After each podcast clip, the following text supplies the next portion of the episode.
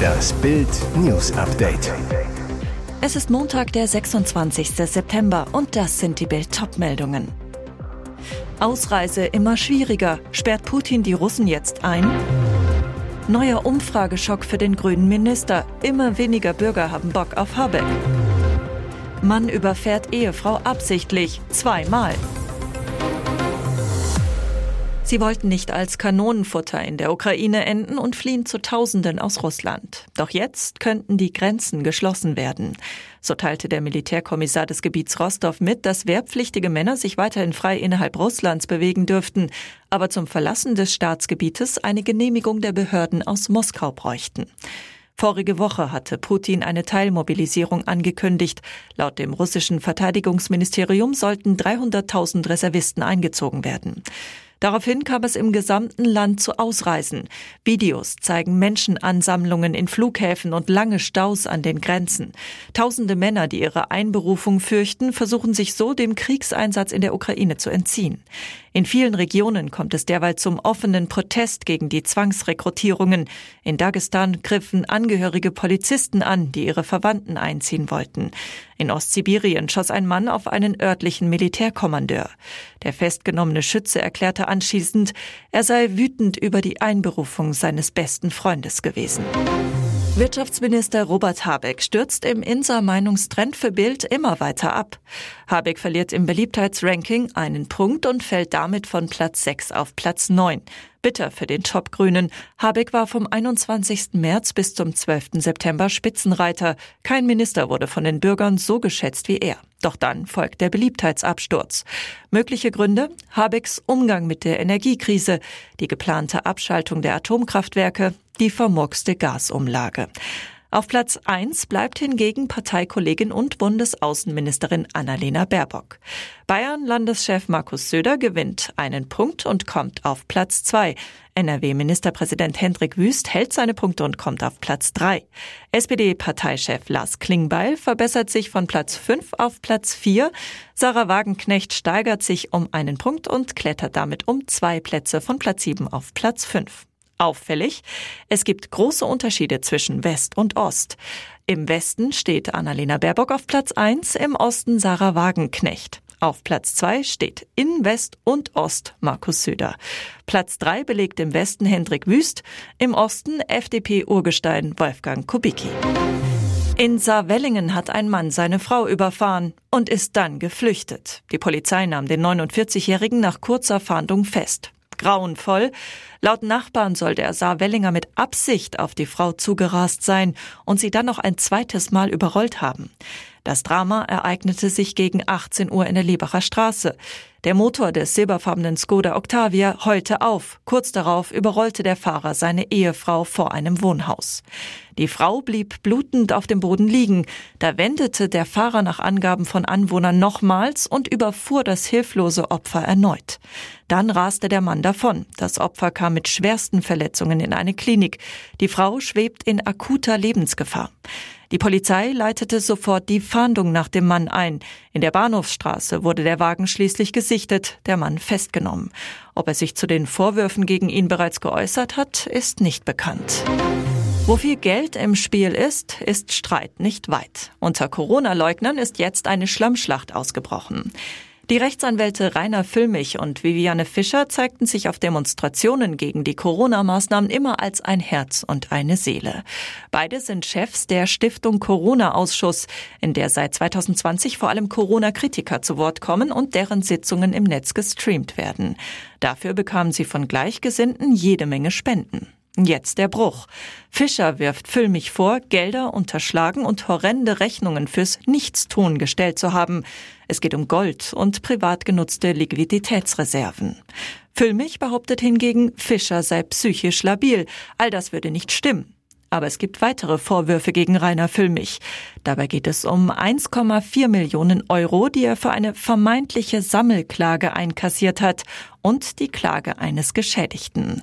Rainer Füllmich hatte aufgrund der verordneten Corona-Maßnahmen eine Sammelklage angekündigt und dafür von Mandanten Geld eingesammelt. Es sollten dabei Billionen Euro als Schadensersatz rausspringen. Und jetzt gibt es den Vorwurf, das alles könnte ein großer Schwindel gewesen sein. Gleich mehrere Fake-Profile von Bayern-Präsident Herbert Heiner haben auf Facebook wohl im großen Stil Fans abgezockt. Mit einer perfiden Masche. Die Betrüger nutzten schamlos das soziale Engagement des Rekordmeisters aus. Eines der Abzockopfer spricht in Bild. Ich war in einem finanziellen Engpass, musste dringend meine Frau und Tochter in Bulgarien unterstützen. Da kam ich in einem Fanforum mit Bayern-Boss Heiner in Kontakt. Ein paar harmlose Nachrichten später fragte das Fake-Profil, wie er dem Stuttgarter helfen könne. Am nächsten Tag meldete sich der falsche Bayern-Boss wieder. Ich habe mich entschieden, dir mit 20.000 Euro zu helfen. Thomas Bacher konnte sein Glück nicht glauben. Ich hatte keinen Zweifel, dass ich mit dem echten Herbert Heiner schreibe. Der FCB hat ja den Ruf, super sozial zu sein. Als sich dann eine deutsche Bank meldete, um die Bankverbindung abzufragen, wähnte sich Thomas Bacher aus seiner finanziellen Not gerettet. Erst als Thomas Bacher 306 Euro Auszahlungsgebühr überweisen sollte, wurde er stutzig.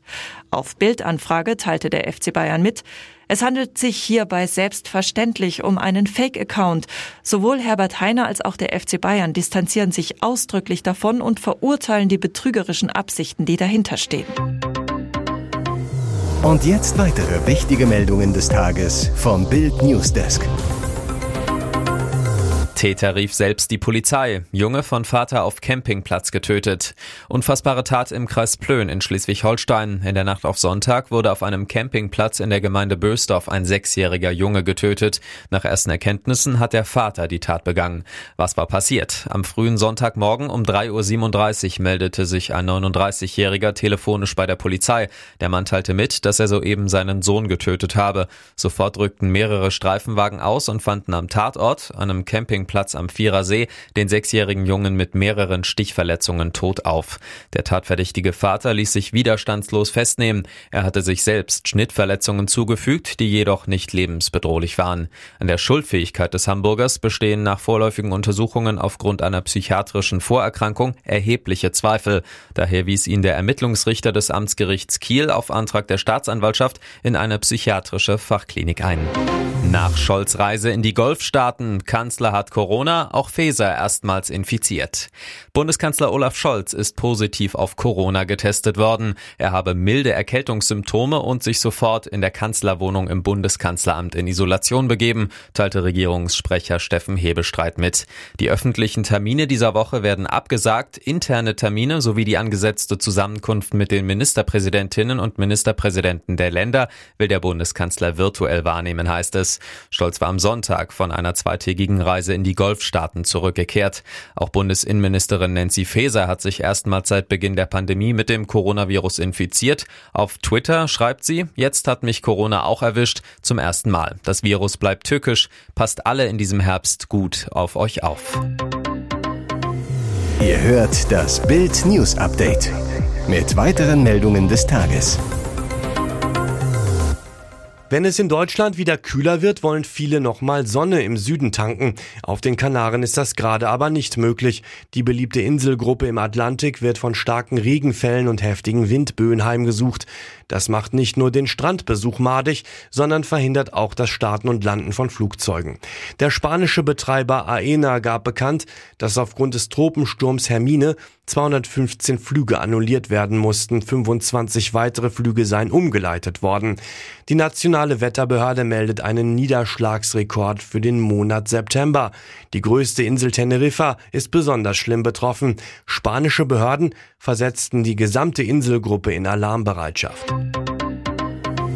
Hier ist das Bild News Update. Und das ist heute auch noch hörenswert. Strom- und Heizkosten explodieren und jeder sucht nach Möglichkeiten, Energie zu sparen. Auf Internetseiten und in sozialen Netzwerken kursiert immer wieder der Hinweis auf einen Wintermodus an Fenstern. Gemeint ist damit eine Veränderung des Anpressdrucks. Das macht Sinn, wenn das Fenster schlecht schließt, Lärm oder kühle Luft durchlässt. Kunststofffenster verfügen über einen sogenannten Roll- oder Pilzkopfzapfen. Dieser ist häufig mit einer Nut ausgestattet, die die verschiedenen Einstellmöglichkeiten anzeigt.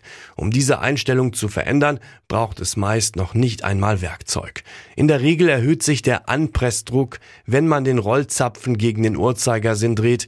Dreht man ihn nach rechts, wird der Druck verringert. Doch Vorsicht!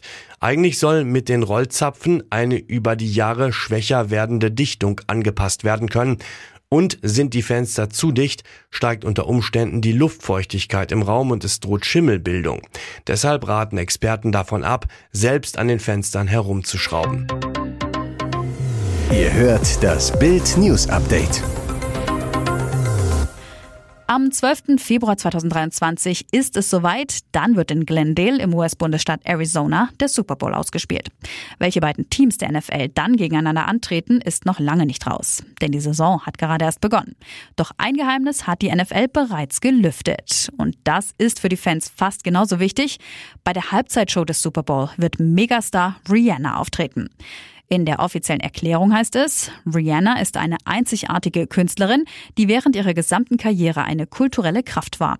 Wir freuen uns auf die Zusammenarbeit mit Rihanna, Rock Nation und Apple Music, um den Fans einen weiteren historischen Auftritt bei der Halftime Show zu bieten. Zuletzt hatte die Super Bowl Halftime Show mit Musikern wie Dr. Dre, Snoop Dogg, Eminem, Mary J. Blige und Kendrick Lamar Geschichte geschrieben.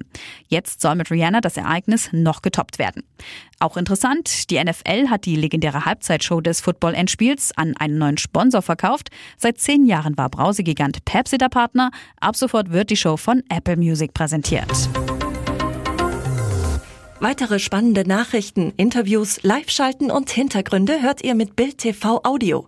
Unser Fernsehsignal gibt es als Stream zum Hören über TuneIn und die TuneIn-App auf mehr als 200 Plattformen, Smart Speakern und vernetzten Geräten.